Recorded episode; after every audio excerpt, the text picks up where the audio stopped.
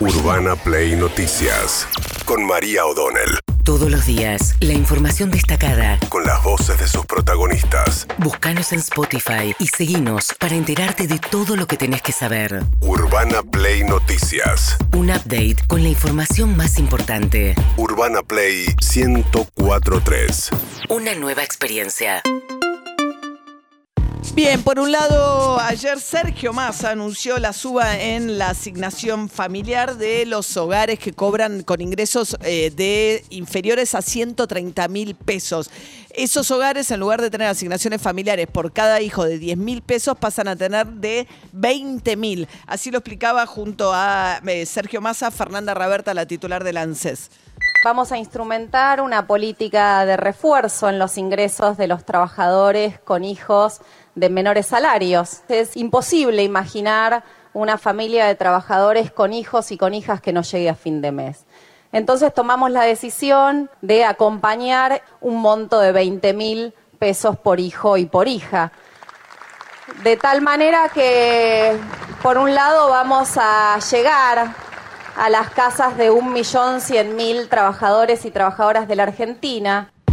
Un millón de hogares, casi dos millones de chicos. La idea es que eh, una familia tipo tenga un ingreso a partir de este refuerzo que eh, sea equivalente a la canasta o que esté por arriba de la canasta eh, básica de alimentos y servicios para que no haya hogares con gente empleada, trabajadores, trabajadoras que están por debajo de la línea de pobreza. Sí, que tengan margen. Digo, la canasta básica, la última, la de julio, porque todavía falta la de agosto, estaba en 111 mil pesos. Digo, con la inflación que tenemos, obviamente va a subir en agosto y ese refuerzo dura tres meses solamente. ¿eh? Tres meses después lo sacan. Sí, septiembre, octubre y noviembre. A ver qué decía Sergio Massa, el ministro de Economía. Es importante reforzar el ingreso de nuestros trabajadores y trabajadoras porque en definitiva no pueden ser ellos los que paguen en el supermercado lo que perdieron producto de problemas que son globales, pero también de malas decisiones económicas de nuestra parte.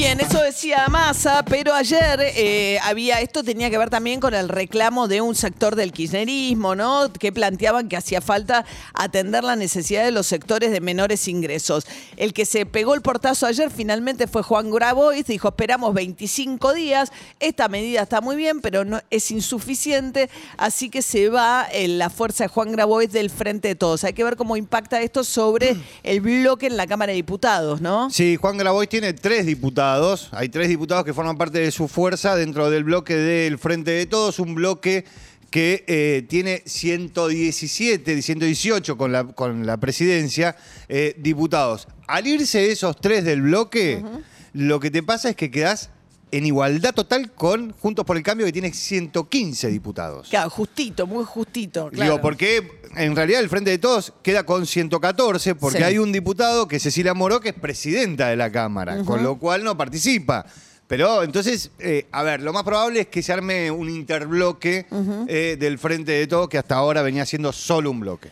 Bien, mientras tanto, Cristina Fernández Kirchner, hablando del Congreso, ayer reunida eh, con diputados del bloque oficialista de diputados y senadores en el Salón Azul del Congreso, recibió el apoyo, o sea, se armó esa reunión para esto, y habló Cristina Fernández Kirchner acerca de que eh, el episodio de las vallas y de lo que pasa abajo de su casa obliga a repensar el hecho de que la policía dependa de la ciudad de Buenos Aires.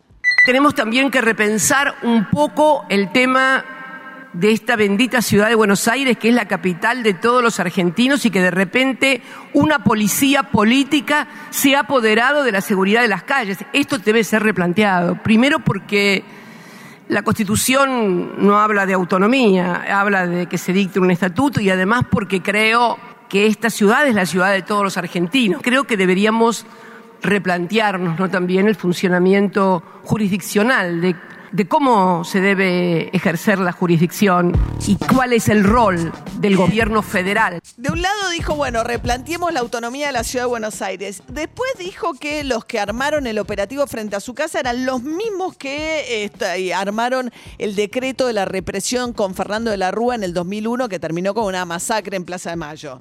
Lo que vimos el sábado y posteriormente todo el fin de semana, ese, esa, esa disputa de creer que la autoridad es apretada, de aprietes, de, locura, de la, auto- de la falsa autoridad. Fue la misma que lo llevó a un presidente en el 2001 a firmar un decreto de estado de sitio.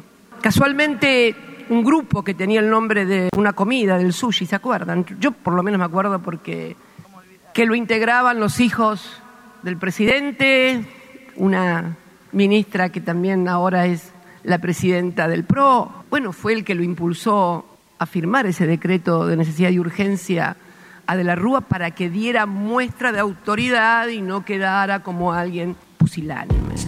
Bueno, Patricia Burrich en ese momento, porque ella hace referencia a Patricia Burrich, que dice que es la titular del PRO ahora, no tenía nada que ver, se había ido, había el gobierno de la Rúa. Ella está hablando de los hijos de la Rúa con Darío Lopérfido, Lombardi, que eran parte del grupo Sushi. Después empieza en este mismo discurso Cristina Kirchner a hablar loas de Máximo, ¿no? Cómo uno mira, digamos, la participación de los hijos propios con una mirada totalmente distinta a la mirada que tiene sobre la participación de los otros, de los hijos de otros. Es verdad que el gobierno de Fernando de la Rúa terminó en un verdadero desastre, ¿no? Pero en esa embestida contra Patricia Burrich continuó Cristina Kirchner, fíjense. La presidenta del partido sacó un tuit poco inteligente donde dice 12 años de gobierno, 12 años de condena. Lo escribió y lo firmó, la verdad. No sé si era la hora de la tarde, ya estaba medio a esa hora. No sé, qué sé yo, pero. Pero. Si lo pensás, por lo menos no lo escribas, ¿no? Pero que- decir que por 12 años de gobierno, 12 años de condena, repitió exactamente lo que dije yo en mi intervención. Bueno, Cristina Kirchner decía que la condena era porque las FJP por cuestiones positivas de su gobierno y Patricia Burrich decía 12 años por las cuestiones negativas del gobierno. Horrible el chiste fe- festejado Sí. de que y la insinuación de que Patricia Burrich es alcohólica. Primero, si es alcohólica es un problema de que es una enfermedad. Segundo, es una estigmatización total porque una vez la encontraron en un eh, control de alcoholemia con un poco excedida en alcohol. La verdad, me parece espantoso. Y además, si fuese efectivamente un problema de alcohol, no es la manera de tratarlo. No es un chiste, no es gracioso. Eh, y después Cristina Kirchner dice, nosotros somos paz y amor. No, es, es horrible eh, hablar de esa manera. Eh, me parece a mí. Mientras tanto, Patricia Burri le contestó que ella no estaba en el gobierno de Fernando de la Rúa en el 2001. Primero, bad information, como diría ella, porque yo hacía un mes y medio que no estaba en el gobierno. Yo, yo- yo lo miré llorando desde el balcón de mi casa. Llorando, ¿eh? El Los dos 20, el días. 20 y el 21 de diciembre. Llorando, llorando. Porque yo sabía todo lo que había pasado. Bien, mientras tanto, igual tuvo ayer un frente doble Patricia Burrich, porque se fue a almorzar con Horacio Rodríguez Larreta, Mauricio Macri, se sacaron los ojos en el almuerzo, hablando las diferencias que tienen entre ellos acerca de operativo de Horacio Rodríguez Larreta por la decisión que tuvo después de negociar con funcionarios del gobierno nacional el sábado de sacar las vallas. Patricia Burrich criticó eso y después al salir del almuerzo, dije, bueno, ¿en qué se pusieron de acuerdo? Y ella dijo, bueno, nos pusimos de acuerdo en que si, nos, si hay una decisión que la ciudad to- consulta, es decir, se habló de esto, después no puede dar marcha atrás. Y si quiere tomar decisiones y dar marcha atrás, que las tome sin consultar. O sea, demostrando que la reunión había sido muy tensa. Sí, ¿no? eso tiene que ver con que el famoso día de la conferencia de prensa de Rodríguez Larreta, eh, Patricia Burrich no solo quería hablar, sino que en un momento cuando había decidido que iba a ir para la sede de gobierno, para Uspallata, se entera que estaban reunidos Jorge Macri este, con Guado de Pedro y estaban negociando. Y entonces dijo, bueno, ¿qué van a estar negociando si nosotros dijimos que había que poner valla, habíamos hablado, y se enojó y se volvió? Eh, Porque en la negociación de si hablaba o no hablaba estaba en el camino hacia Uspallata. Claro. Bien, mientras tanto, Mauricio Macri le preguntaron, che, ¿qué tal el almuerzo? ¿Qué, qué pasó entre Patricia y Horacio Rodríguez Larreta? Mauricio, ¿fue penal el de Zambrano? Para mí fue penal. Esto es lo único que habló. ¿Qué penal? El, para O sea, mí fue penal, es el- la última jugada de. Zambrano frente a Atlético Tucumán, de la cual se quejó Atlético Tucumán eh, en ese supuesto codazo de Zambrano a Maestro Puche, el marcador central de Boca, y que no fue revisada por el VAR. Atlético Tucumán. Claro, fue revisada, pero no fue raro. llamado Espinosa. Es de lo único que contestó, ¿no? Sí. Y además, en definitiva, fue en contra de Boca lo que dijo. Ah, ok. Además. Sí. Eh, recordemos No, pero su- aparte- Recordemos su diferencia con Riquelme, ¿no? Ah, bueno, acá está, fíjense lo de Patricia Burrich. A partir de ahora hemos decidido dar por cerrado este, este hecho y hemos decidido también que eh, cuando el gobierno de la Ciudad de Buenos Aires toma previas consultas a, a todos nosotros respecto al apoyo que necesita, debe de mantener la posición tomada. En caso contrario, lo que tiene que hacer el gobierno de la ciudad, no preguntar y de esa manera podrá tener la decisión de hacerse cargo de las decisiones que toma y entonces, en consecuencia, las decisiones serán su decisión y no la decisión de todos. Bien, esto muestra la tensión que hay, que no hubo ningún tipo de acuerdo. Básicamente, además, porque las vallas representan una cuestión mucho más profunda de debate dentro del PRO, que es posiciones moderadas o posiciones más extremas. Patricia Burrich y Mauricio Macri representan posiciones mucho más extremas en el uso de la fuerza, en el posicionamiento frente al kirchnerismo, etc. La reta representa dentro del PRO un espacio de búsqueda más de diálogos. Eso es básicamente lo que está en juego. Aunque desde el frente de todos, sobre todo Cristina Kirchner, se la pasa diciendo son lo mismo, son lo mismo, no hay ninguna diferencia entre ellos.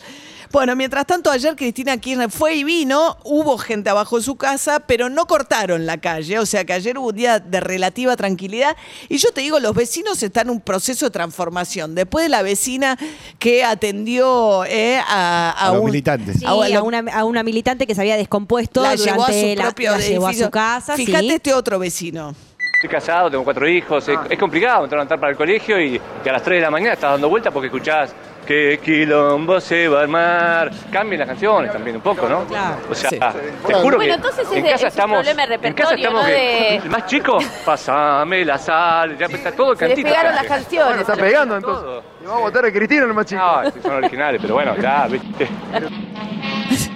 Bueno, claro, se vuelve monótono. Pidiendo un cambio de repertorio. Mientras tanto, Cristian Ritondo apuntó a que porque había una ambulancia del SAME eh, apostado, del SAME de la provincia de Buenos Aires, señalando que no debió haber habido eh, ese tipo de uso de una ambulancia de la provincia de Buenos Aires apostada en la puerta de la casa de Cristina Fernández Kirchner acá en La Recoleta, en la ciudad.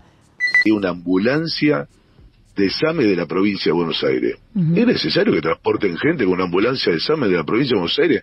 Digo, hay cosas también que, que, que la verdad que uno lo, lo ve y, y- y le da indignación. Digo, lo que cuesta tener ambulancia en la provincia de Buenos Aires, que una ambulancia en la provincia de Buenos Aires esté parado en la puerta de la casa de Cristina, que haya traído gente del conurbano para marchar. Digo, me parece que también tiene que tener decoro, digamos, alguno de los dirigentes, sea de quien sea.